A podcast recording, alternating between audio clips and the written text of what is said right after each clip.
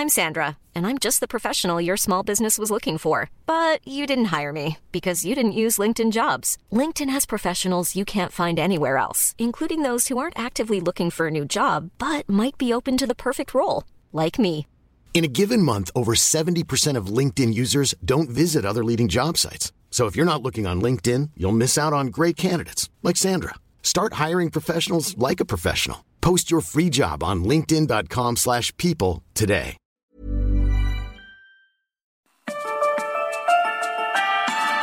Esta es la mesa de análisis a fuego lento. Bajo la conducción de Alfredo González Castro en el Heraldo Radio. Iniciamos.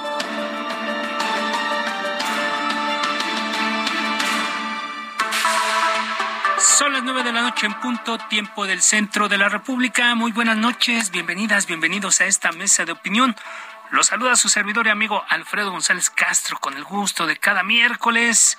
Comentarle que estamos transmitiendo desde nuestras instalaciones acá en el sur de la Ciudad de México a través del 98.5 de su frecuencia modulada, con una cobertura en prácticamente todo el territorio nacional y también allá en los Estados Unidos, gracias a la cadena de El Heraldo Radio. Por lo pronto, lo invito a ser parte del debate de la reflexión y el análisis a través de nuestras redes sociales y nuestra comunidad digital que usted ya bien conoce, ya está muy familiarizado con, con nuestras eh, cuentas de redes sociales. Y bien, aprovecho también y doy la bienvenida, como cada miércoles, a mi colega y amigo Isaías Robles, quien me acompaña en la conducción de este espacio y nos va a platicar sobre cuáles son los temas de esta noche. Isaías, ¿cómo estás? Muy buenas noches. ¿Qué tal, Alfredo? Muy buenas noches, buenas noches a todo nuestro público aquí en esta mesa de opinión, eh, el Heraldo de México y por supuesto acá en A Fuego Lento. Pues hoy vamos a dedicar el espacio a un tema muy importante, el eh, tema de eh, los aeropuertos, el sistema aeroportuario metropolitano, cómo estamos en términos del avance justamente en las negociaciones para alcanzar la categoría 1. Eh, estamos a siete meses de que inició operaciones el Aeropuerto Internacional Felipe Ángeles. ¿Cuáles son las cifras que que hasta el momento se tienen registradas de operaciones, a cuántos destinos, cuántos, cuál es el número de pasajeros que se han registrado. También vamos a hablar de lo que está ocurriendo en el Aeropuerto Internacional de Toluca. Eh, es un aeropuerto que está muy cerca de la Ciudad de México, con, conectado, está a unos cuantos de aproximadamente una hora, hora y media.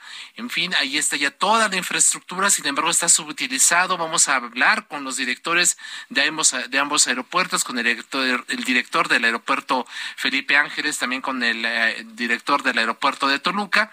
Y lo que comentábamos también, Alfredo, ¿qué está haciendo México para recuperar la categoría 1 en términos de seguridad? Una situación que ha afectado desde el año 2020 a las aerolíneas nacionales y a todo el sistema aéreo nacional. Entonces, es un eh, programa, Alfredo, que dedicaremos hoy justamente al tema aeroportuario. Así es, y, y sobre este último en particular, la recuperación de la categoría 1, ya nos decía el presidente de la República hace unas semanas que bueno que se espera que esto se, recupere a, fin, a, más tardar en diciembre. Es decir, nos quedan un par de meses porque no ha sido fácil el proceso para cumplir con todos los protocolos que establecen los estándares internacionales, particularmente el de Estados Unidos, y ahí tenemos un desafío importante que tiene que ver con lo que vamos a empezar a conversar en estos momentos. Y como bien lo decías, Isaías, el pasado 21 de marzo fue inaugurado el Aeropuerto Internacional Felipe Ángeles, una de las obras emblemáticas del gobierno de Andrés Manuel López Obrador. En su primera etapa, la terminal aérea daría servicio a 20 millones de pasajeros al año, cifra que se duplicará para la segunda etapa y que llegaría a los 90 millones de pasajeros en una tercera fase, por ahí del año 2052. El presidente presume esta terminal aérea que sustituyó al proyecto al sonado multicitado proyecto de Texcoco, cancelado por ser un emblema del neoliberalismo y de la corrupción, según se nos dijo. Vamos a escuchar al primer mandatario en uno de los spots en el marco del cuatro informe, informe de gobierno que hablaba precisamente de este tema. El aeropuerto Felipe Ángeles se construyó en dos años y medio. Nos ahorramos 100 mil millones de pesos. Es el mejor aeropuerto de América Latina. Lo hicieron los trabajadores de la construcción, los ingenieros militares y la Secretaría de la Defensa Nacional. Y bueno, se encuentra ya en la línea telefónica el general Isidoro Pastor Román. Él es director general del Aeropuerto Internacional Felipe Ángeles. Eh, general, bienvenido, muy buenas noches. Gracias por su tiempo y su confianza en este espacio. Al contrario, Alfredo e Isaías, el agradecimiento por parte del Aeropuerto Internacional Felipe Ángeles hacia, es hacia, sus, hacia ustedes y a su distinguida audiencia que nos hace el favor de escucharnos.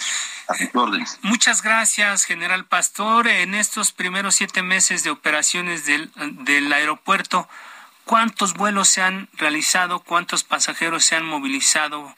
¿Por qué no arrancamos por ahí, digamos, con estas cifras así muy, muy, muy simples? Claro que sí. Eh, el dato que tenemos más reciente es del día 25 de octubre, es decir, el día de antier, con 5.006 operaciones comerciales de pasajeros. Sí, ¿cuánta gente han movilizado en, en estos vuelos, en eh, general? Eh, estos 5.006 vuelos han significado la transportación de 455.665 pasajeros hasta el día 25 de este mes. Así es, general. Estos vuelos hacia cuáles son los destinos que se han eh, llevado a, a, los pasajeros, cuáles son los destinos nacionales que actualmente se están cubriendo desde el AIFA. Como usted recordará, iniciamos el 21 de marzo con seis rutas, que era Tijuana, Cancún, Guadalajara, Monterrey, Mérida y Villahermosa. Actualmente tenemos 14 rutas, se agregaron a ellos destinos como Oaxaca capital, Huatulco, Puerto Escondido, al norte del país tenemos Mexicali, tenemos La Paz, tenemos San José del Cabo, en la parte oeste tenemos a Veracruz, entre los 14 destinos que nacionales en los que actualmente se está volando en este aeropuerto. Y tenemos cuatro rutas internacionales, a Caracas, a La Habana, a Santo Domingo, y a Panamá. Eh, muy bien, eh, general Pastor. Eh, díganos usted, eh, a siete meses de distancia se están cumpliendo los objetivos que se, tra se trazaron para este periodo. ¿Cómo vamos en, en, en, cumplimiento? En un ajuste que se hizo al programa Maestro de Desarrollo del Aeropuerto, vamos en ese mismo camino, es decir, se van cumpliendo los objetivos. Como seguramente ya tiene usted esta información, durante la pandemia, esperando que se terminara un poco antes, elaboró el programa Maestro de Desarrollo con algunas cifras con las que no vamos a terminar en el transporte de pasajeros para este año.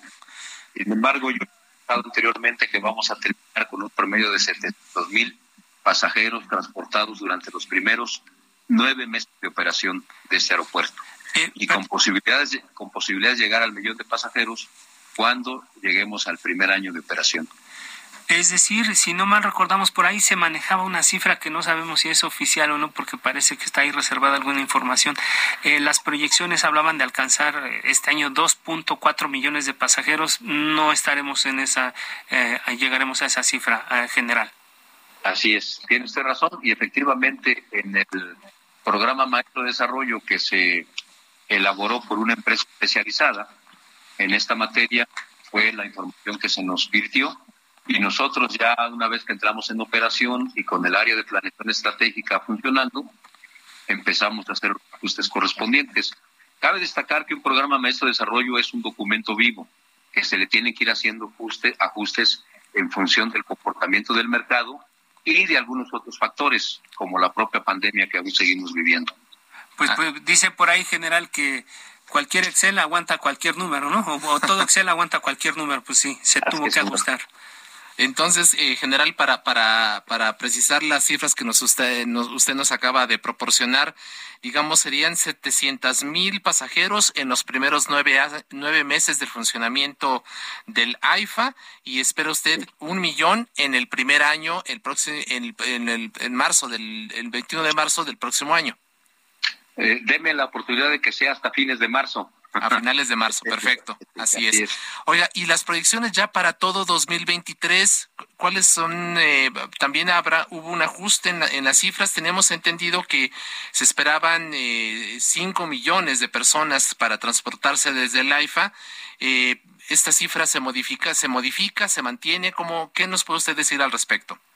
Mire, nosotros tenemos todavía la expectativa de que la categoría número dos que tenemos actualmente como país se incremente a la categoría a la categoría uno durante el próximo año. Si esto llega a ocurrir, nosotros estaremos quizá en marzo de 2023, es decir, a los dos años de operación, logrando el punto de equilibrio, llegando casi a los 5 millones de pasajeros. Pero ¿qué de, ¿de qué depende esto? De la evolución del mercado, de la decisión de las aerolíneas de que se vengan a volar aquí en el aeropuerto Felipe Ángeles y especialmente de este factor. Si me permite compartirle que hace dos semanas. Por favor. Hace dos semanas estuvo aquí el director general del aeropuerto de Los Ángeles. El aeropuerto de Los Ángeles durante el año 2019 transportó a 88 millones de pasajeros y actualmente está regresando a esos niveles prepandémicos. Cuando tuvimos aquí la entrevista, que me hicieron el favor también de traer al titular de turismo de esa ciudad, me expresó algo que me dio, pues, además de cierta alegría, pues me dio este, cierta confianza de que vamos en el camino correcto. Él me dijo que se siente muy celoso de nuestro aeropuerto, ah. que él quisiera tener la infraestructura portuaria en el aeropuerto de Los Ángeles y que está seguro que va por el camino que nosotros hemos decidido este, recorrer y que están esperando a que se recupere esta categoría para que empiece ese intercambio de vuelos entre el aeropuerto de Los Ángeles y el aeropuerto Felipe Ángeles.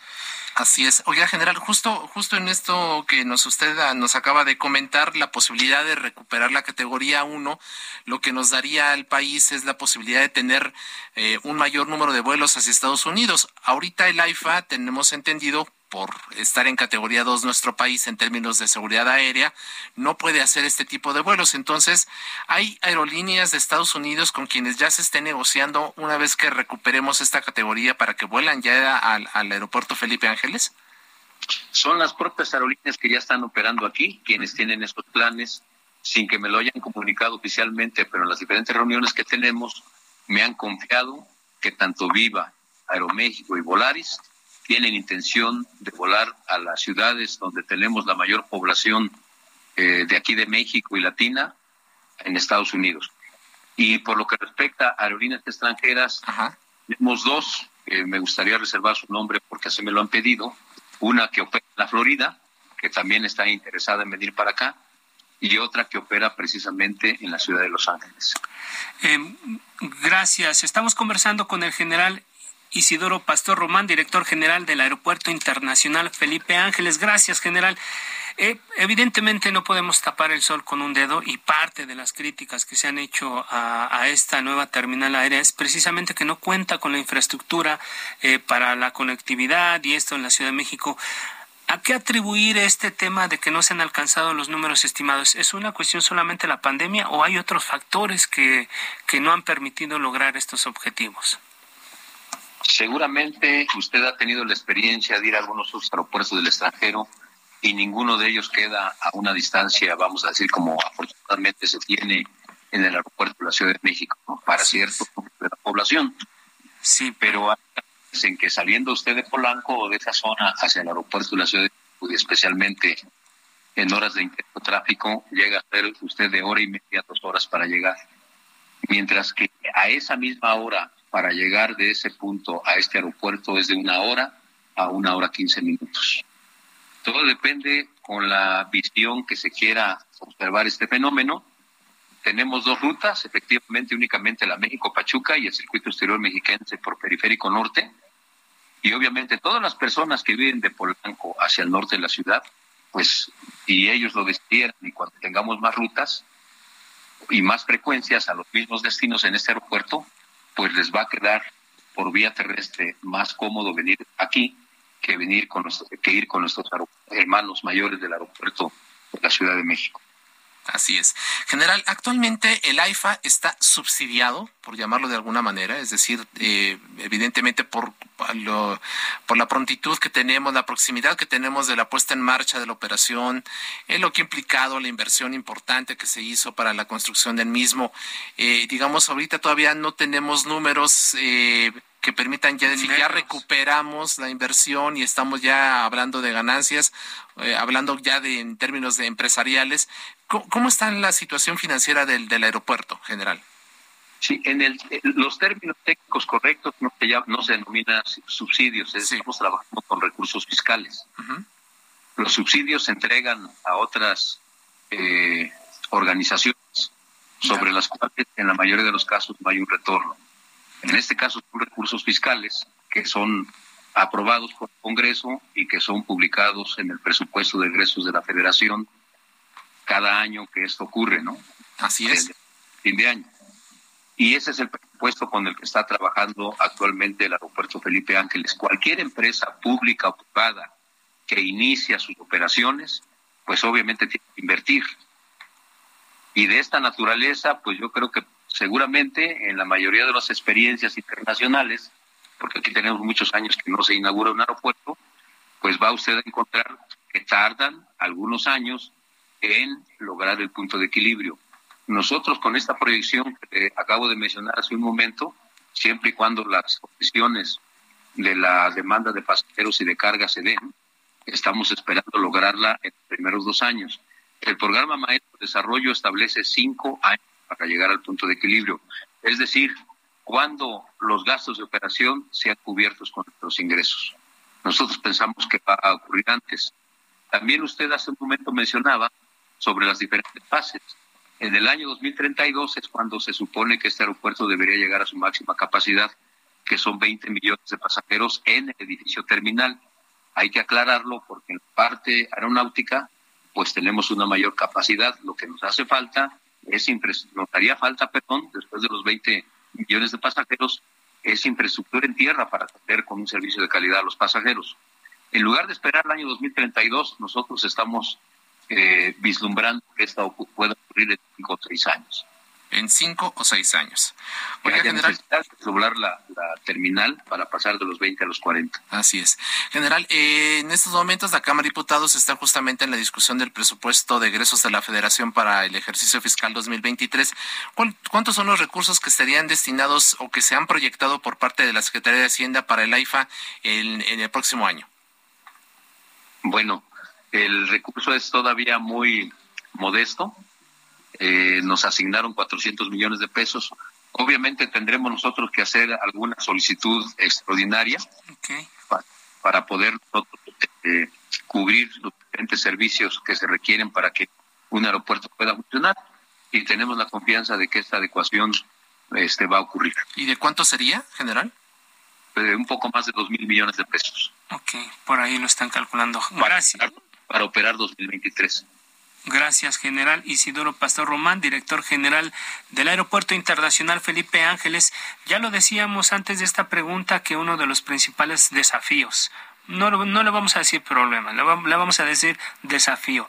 Uno de los principales desafíos para la IFA es la conectividad. ¿Cuándo se tiene previsto que se inaugure el tren suburbano que iría de Buenavista a la terminal aérea? Porque eso es parte importante para conectar otra parte de la ciudad en general. Eh, la ruta crítica para el desarrollo de este proyecto no se ha movido. Esperamos que en diciembre de 2023 quede terminada la ruta que viene de Lechería hacia el AIFA, son 23 kilómetros. 8 kilómetros están dentro del polígono del aeropuerto, en la cual el agrupamiento de ingenieros militares ya terminó esos 8 kilómetros de vía férrea, y incluyendo terminal, y los 15 kilómetros restantes ya le corresponden a la empresa concesionaria que se sigue manteniendo todavía en la inauguración en diciembre de 2023. Adicionalmente a esto que acabo de expresarle, hay una bifurcación entre la carretera México-Pachuca. Justo, sí. Sí, sí, sí. Y, ajá, y, este, y el circuito exterior mexiquense, conocida como Puente de Fierro. De ese punto a este lugar son 15 kilómetros y ese camino va a quedar terminado en el mes de diciembre del presente año, llevan más del 80% de avance en la obra y ese camino va a quedar libre de peaje. Pensamos que va a ser el más utilizado de las personas que vengan de ese rumbo de Catepec hacia el aeropuerto y sobre esa misma vía se va a construir una línea de bus, la línea número 4. Ahorita ya está funcionando una que viene de Ciudad Azteca a, al aeropuerto Felipe Ángeles, pasando por Agua.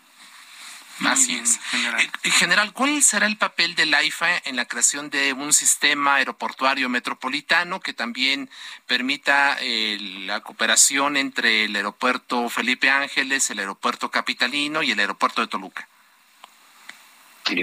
el aeropuerto Felipe Ángeles se construye por una necesidad y la necesidad es despresurizar la sobredemanda que existe en el Aeropuerto Internacional de la Ciudad de México.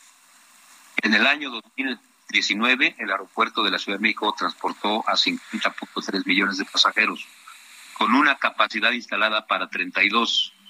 Significa que el sobrecupo es de, 18, de más de 18 millones de pasajeros. Y esa es la respuesta más específica que te puedo dar. Este es el papel que está jugando el Aeropuerto Internacional Felipe Ángeles. Y como este es un aeropuerto que se proyecta en, una, un futuro de 30 años y tenemos el espacio suficiente para crecimiento, pues no dicho por su servidor, sino por las personas que ya tienen mucha más experiencia que yo en el mundo de la aviación, especialmente en este negocio del transporte de pasajeros, este será no nada más el puerto más importante del sistema metropolitano, sino del sistema aeroportuario mexicano. Entonces quiere decir que con estas proyecciones no veremos el aeropuerto Felipe Ángeles siendo un aeropuerto como el de Toluca, porque incluso vamos a ser honestos y algo que todo el mundo sabe, que ni siquiera el presidente quiere utilizar ese aeropuerto o no lo utiliza.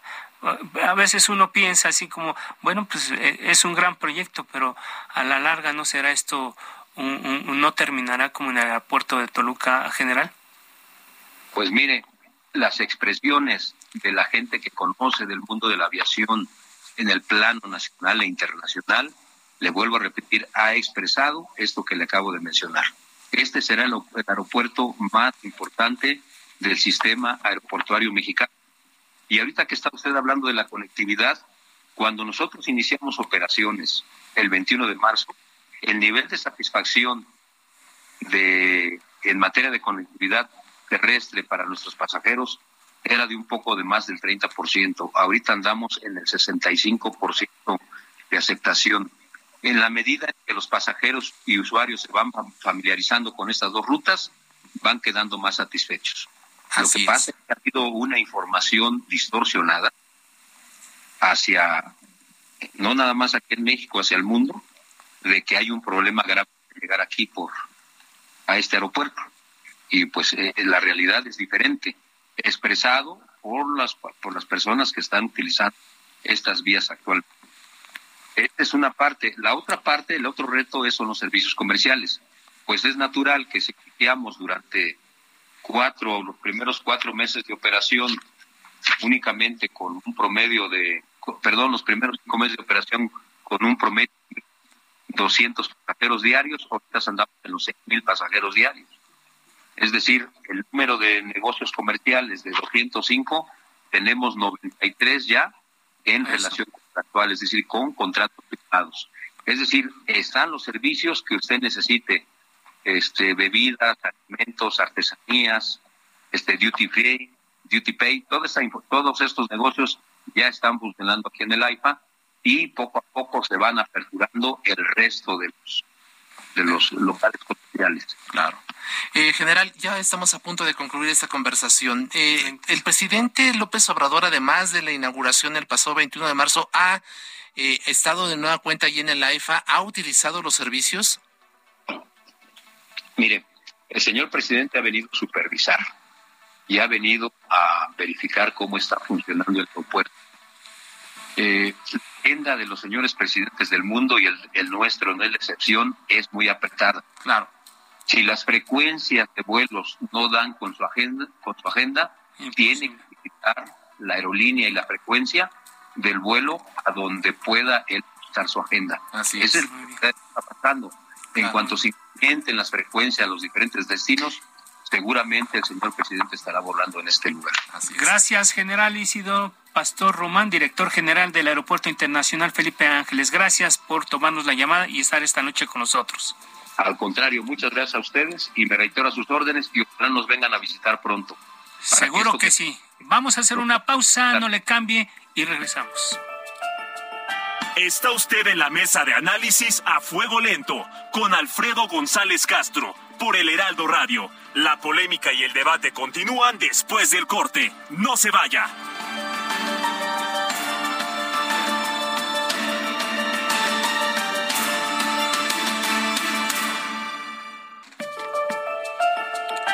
En la polémica por el Heraldo Radio, con los que saben de política y la desmenuzan, en la mesa de análisis a fuego lento, con Alfredo González Castro.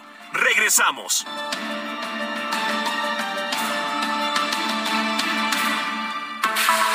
Son las nueve de la noche con 30 minutos, hora del centro de la República. Volvemos a la mesa de opinión a fuego lento. Les recuerdo que estamos transmitiendo totalmente en vivo por el 98.5 de su frecuencia modulada desde nuestras instalaciones acá en el sur de la Ciudad de México con una cobertura en prácticamente todo el territorio nacional y también allá en los Estados Unidos gracias a la cadena de El Heraldo Radio.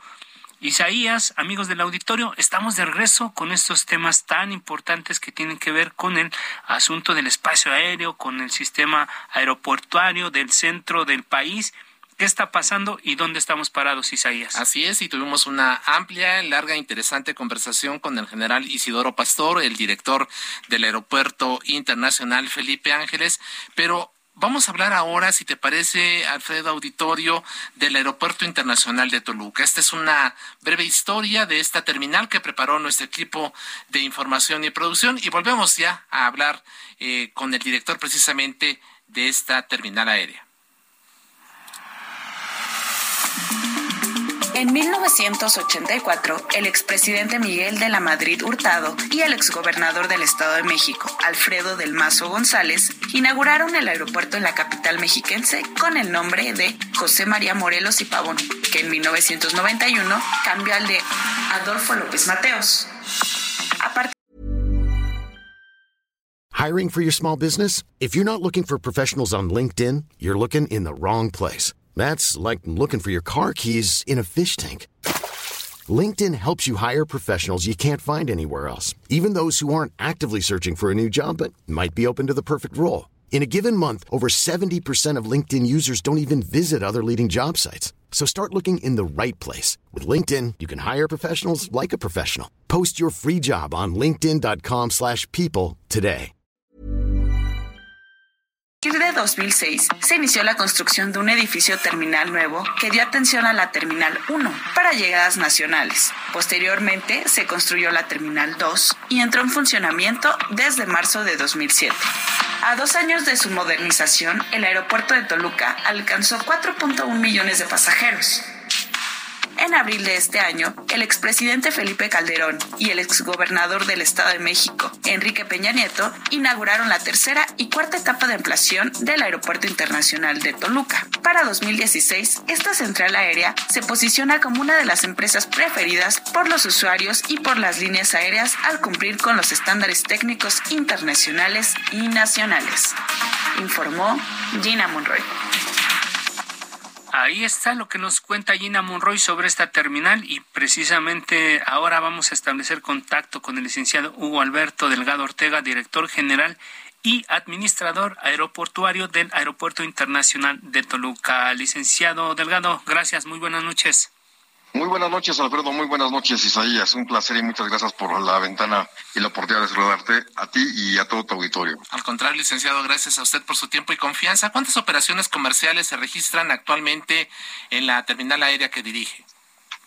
Eh, mira, de manera mensual estamos con un promedio de operaciones de 5.800 en el mes de septiembre, que son un, un promedio mensual que es lo que estamos manejando. Así, es. ¿Y cuántas aerolíneas están operando desde allí? ¿A qué destinos son a los que se están dando servicio?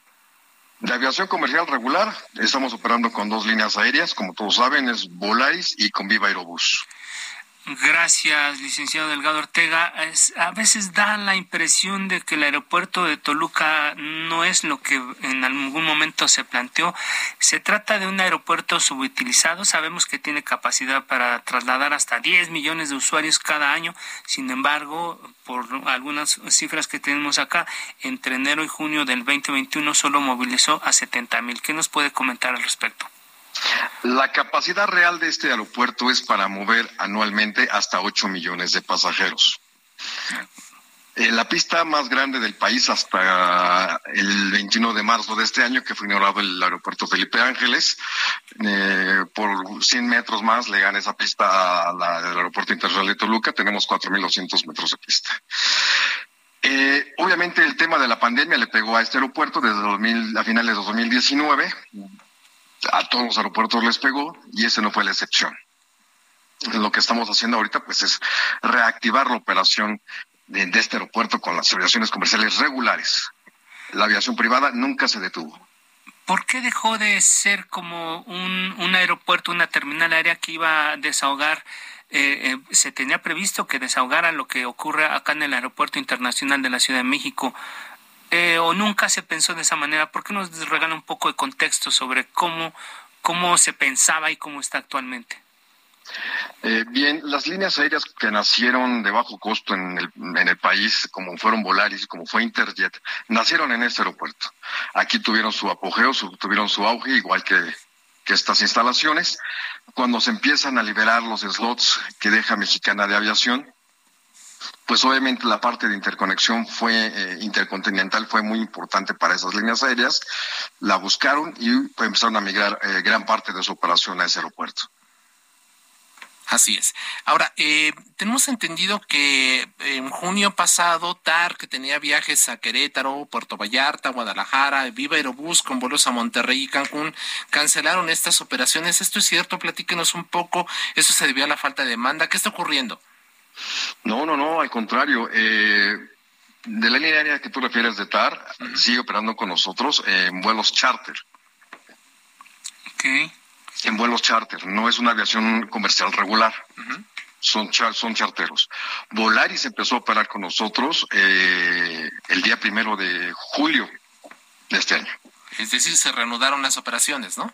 Sí, necesariamente, sí, con seis, seis, seis, seis destinos. Monter, este está Tijuana, Cancún, Puerto Vallarta, Huatulco, Los Cabos. En el caso de Viva Aerobús, ¿se, mantiene o qué pasó con Monterrey, por ejemplo, y Cancún? Eh, Viva Aerobús inició operaciones con nosotros a partir del 23 de septiembre, con Monterrey, Cancún, Mérida y próximamente también Puerto Vallarta. Ok. Eh, nos habla usted de que más o menos un promedio mensual de 5.800 operaciones son las que tienen ustedes allá en el Aeropuerto Internacional de Toluca. Esto, Totales, así es. Eh, ¿Esto en número de, de pasajeros eh, movilizados a cuánto representa más o menos? ¿Cuánto implica? Mensualmente movemos 65.300 pasajeros. Tenemos picos diarios de 2.100, 2.200 pasajeros. Licenciado Delgado Ortega, director eh, eh, del Aeropuerto Internacional de Toluca, es decir, ¿existe una falsa apreciación sobre lo que ocurre con esta terminal aérea porque resultó como se esperaba o simplemente para esto es para lo que se construyó, para lo que opera actualmente? Bueno, sí se ocupó y se, y se podrá seguirse ocupando para poder desarrollar el sistema aeroportuario metropolitano. Somos una de las eh, tres instalaciones que está colocada para toda la, el área metropolitana del Valle de México, el Valle de Toluca, y necesariamente vamos a poder atender a lo que es el mercado nativo que está próximo a este aeropuerto. Eh, ¿La llegada del Felipe Ángeles les beneficia, les perjudica o todo lo contrario porque forma parte de este sistema del que usted nos comenta? Beneficia a la población. El tener tres aeropuertos en el área metropolitana es acercar a la población y el que puedan viajar más cómodamente hacia la hacia aquella instalación que menos tiempo le llegue le llegue a arribar. Así es. Eh, señor director, em, nos hablaba usted justamente de estas expectativas que tienen eh, en, el, en el marco del sistema aeroportuario metropolitano. ¿A cuántos pasajeros y cuántas operaciones eh, pretenden ustedes en el futuro, en el marco de este sistema, movilizar en los siguientes años, meses? No sé, ¿qué nos puede decir? ¿Cuáles son las expectativas que tienen ustedes sobre el futuro de las operaciones en el aeropuerto mexiquense?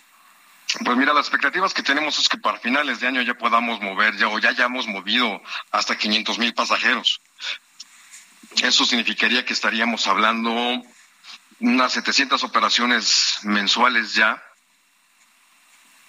Y es un, es un muy buen nivel de, movimiento de pasajeros. Así es. ¿Y, qué, cuáles son los eh, incentivos que ustedes estarán impulsando justamente para poder llegar a estas cifras y estas metas?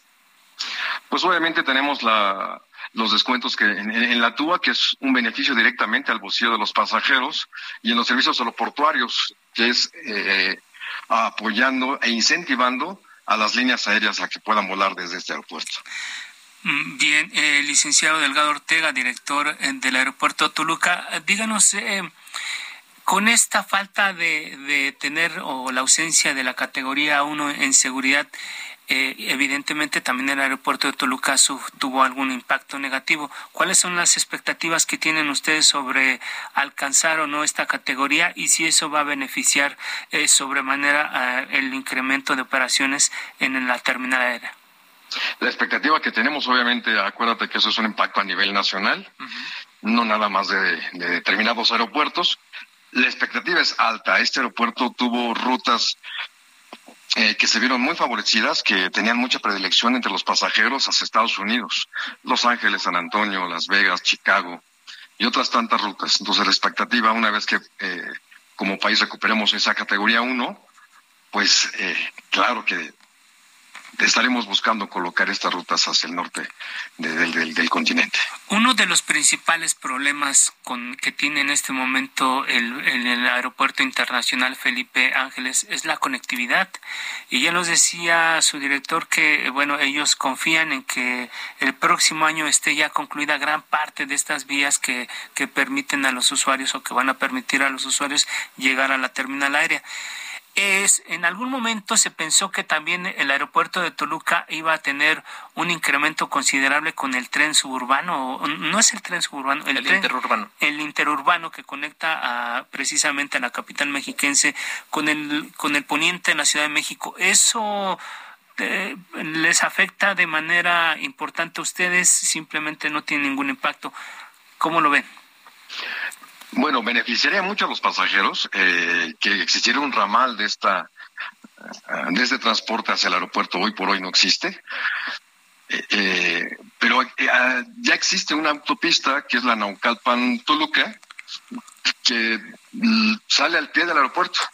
En 35 minutos están en la parte poniente de, de la ciudad, satélite, Naucalpan, Tanepantla, Tatizapán.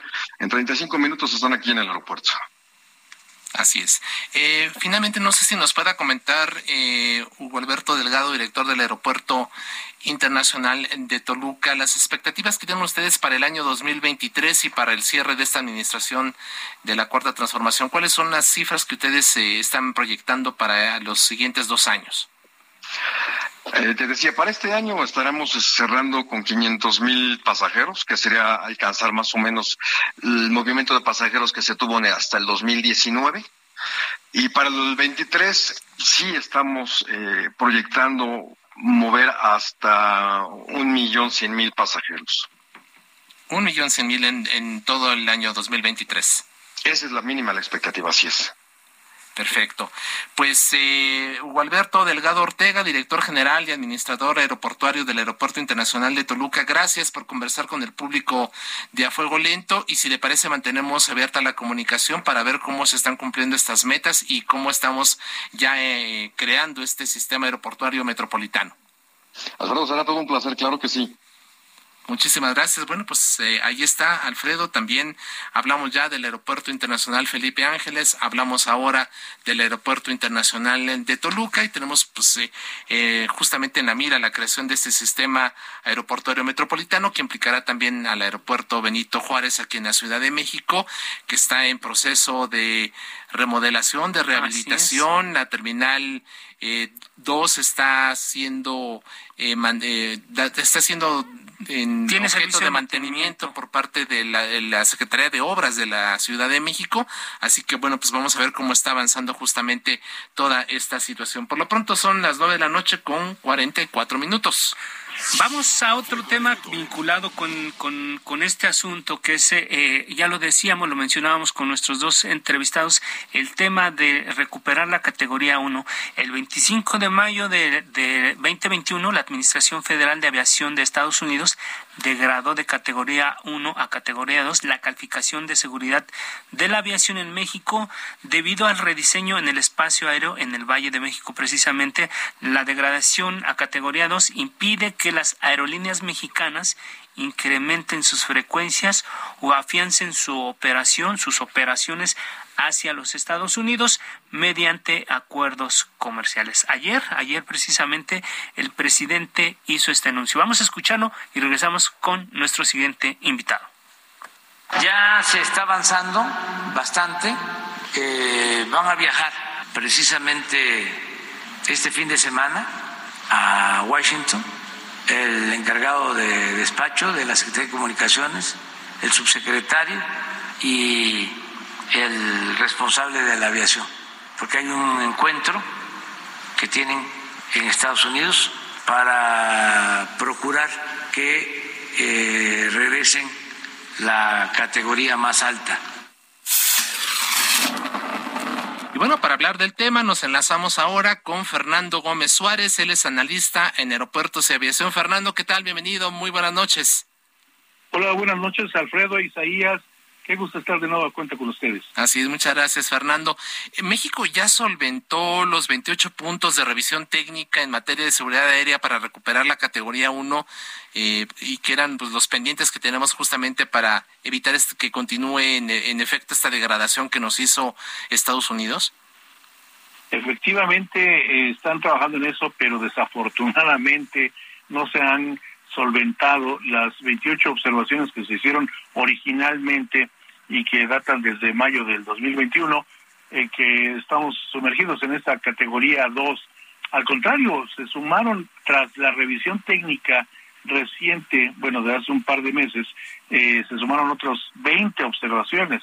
Quiere decir esto que eh, todavía no se resuelven las anteriores y ya le sumaron más y esto no se levantará a la categoría 1, no lograremos esto si no se solventa el 100% de, de las observaciones. Es decir, no podemos ni siquiera hablar de un 95%, de un avance eh, considerable, no, esto se tiene que cumplir al 100% todas las observaciones y no está certificado o matriculado hasta que pasas todos los exámenes. No se vale ir presentando documentación o carpetas eh, resueltas observación por observación. Claro, hay una revisión puntual, pero se tiene que cumplir con todas y cada una. La visita que está anunciada a Washington por parte de esta comitiva de autoridades mexicanas, que prácticamente será el subsecretario de Comunicaciones y el director de la Agencia Federal de Aviación Civil, pues será para ir a rendir cuentas o negociar que nos ayuden a acelerar eh, la recepción de los documentos, pero en realidad depende también de una visita técnica de los especialistas en la materia por parte de la FAA, pero sobre todo de la OASI, que es la autoridad regulatoria internacional que eh, aplica estos reglamentos, estas normas a todos los aeropuertos que conforman o que forman parte del convenio de Chicago. Por lo tanto, pues todavía lo veo un poco lejano, claro, la visita programada es en noviembre próximo, ya estamos casi a la vuelta de la esquina, ojalá y lo logren eh, cumplir, pero se trata de cumplir con, con cuestiones muy técnicas que son, sí te repito, 28 más 20, unas 48 observaciones. algunas, las dos más importantes que derivaron a esta categoría 2 son la falta de presupuesto, la falta de certificado, de certificación de inspectores mexicanos para a su vez eh, certificar las aeronaves y las licencias de pilotos mexicanos. Esas fueron las dos principales y más grandes observaciones y eso pues habría que tener los recursos y los cursos y las acreditaciones en ese sentido para poder tener la certeza y la certidumbre de que aerolíneas extranjeras como las estadounidenses, que fueron las que lo pidieron a través de su Agencia Federal de Aviación, pues eh, tengan la seguridad operativa eh, cuando realizan vuelos desde y hacia Estados Unidos. En este proceso, Fernando, el gobierno podría pedir a la OASI precisamente una opinión técnica si considera que las observaciones de la Administración Federal de Aviación de Estados Unidos no son correctas y hubo una arbitrariedad. Es que en realidad la norma la, se cumple ante la OASI. La solicitud la hizo la FAA, que es nuestra, que es la agencia homóloga. En México está la Agencia Federal de Aviación Civil, es la agencia mexicana, digamos así, y la estadounidense es la Federal Aviation Administration. Así a su vez, cada país tiene su agencia eh, respectiva de aviación. Entonces, sí es válida la queja de la Agencia Federal de Aviación de Estados Unidos de solicitarle a la OASI, que es la autoridad eh, regulatoria, pues pedirle intervención.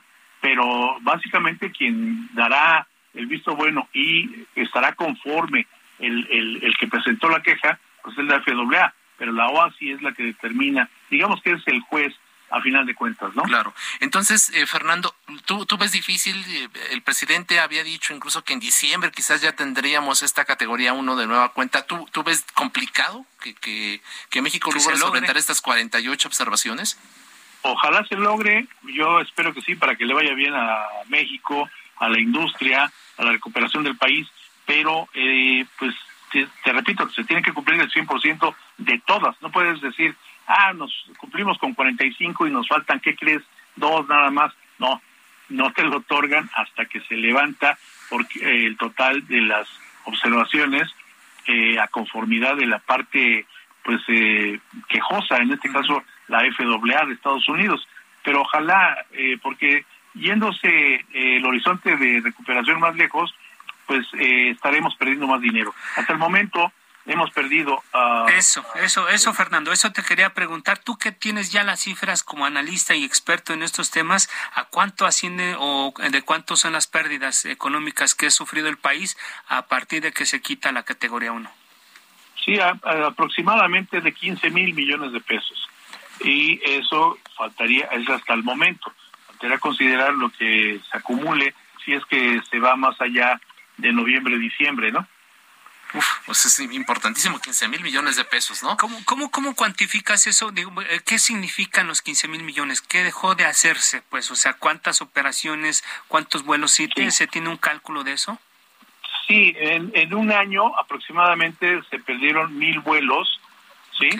Y considerando en promedio cada vuelo, cada, eh, cada pasajero que te, que, te costara cinco mil pesos barato, te lo estoy dejando, un vuelo México barato. en promedio, barato, en promedio, pues te da eh, hasta, hasta el primer año que se cumplió, llevábamos cinco mil. A la fecha, con el horizonte de recuperación, o el, el, nivel de recuperación por la pandemia, que ya estamos en un 80, 85% de recuperación de los niveles de 2019, pues estamos perdiendo más o menos esa cantidad que te, que te menciono. ¿no? Claro, importante. Fernando Gómez Suárez, analista en aeropuertos y aviación, muy rápidamente, aprovechando tu presencia, ¿qué opinas de esta aerolínea comercial operada por la Secretaría de Defensa Nacional que ha anunciado el presidente López Obrador? Mira, surgiría en un momento muy inadecuado porque no hay condiciones de inversión, no hay condiciones de mercado. Todavía estamos lejos del 2019 en los niveles de ocupación. Tan solo eh, eh, hablando de inversiones, pues no veo algún valiente que le quiera entrar eh, a una empresa que va a ser, a final de cuentas es una empresa privada, la Tolteca Maya Mexica, que, que administrará, ya está conformada, aunque son mandos militares, pero la empresa es privada eh, de mayoría accionaria. ¿Es posible que rescate Aeroméxico? No, ah, digo eh, mexicana, perdón, mexicana, mexicana. No, no, no, de ninguna manera. Lo que estaban buscando era eh, a comprarle eh, la marca, la marca mexicana de aviación, pero esa le pertenece a los trabajadores. Sí, valdría la pena, pero yo creo que pues no tendría cabida ni los trabajadores, porque tampoco se vale que los engañen con que los van a contratar en esta nueva aerolínea. A lo mejor hay una convocatoria para todos los que formen, quieran formar parte de la planta laboral, pero incluso ni siquiera como socios accionistas fundadores, como en alguna vez llegó a ocurrir con algunas empresas o periódicos, eh, en las que los accionistas fundadores eh, aportaron capital, eh, pues pudiera darse el caso. Yo creo que echar a andar una empresa aérea en condiciones ventajosas pues desequilibraría, al contrario, la competencia en el mercado, porque habría preferencia tanto para quienes administran aeropuertos como la misma empresa tener la concesión de una línea aérea, imagínate. no está permitido por la ley. Claro. Fernando Gómez Suárez, analista en aeropuertos de aviación, gracias por aceptar esta invitación aquí en el Heraldo Radio. Un fuerte abrazo. Al contrario, agradecido soy yo. Buenas noches. Gracias. Muy importante la información que nos dieron esta noche nuestros invitados, e Isaías, amigos del auditorio. Llegamos al final de este espacio. Agradecemos a quienes hacen posible a Ángel Arellano, Gina Morroy, Alex Muñoz, Gustavo Martínez, Bárcenas, el licenciado Bárcenas también. Emanuel Bárcenas. Quédese con Víctor Sánchez Baños en las frecuencias del Heraldo Radio. Muy buenas noches, descanse. La polémica por hoy ha terminado. Le esperamos el próximo martes para que con los expertos analicemos la noticia y a sus protagonistas en la mesa de análisis a fuego lento por el Heraldo Radio, con la H que sí suena y ahora también se escucha.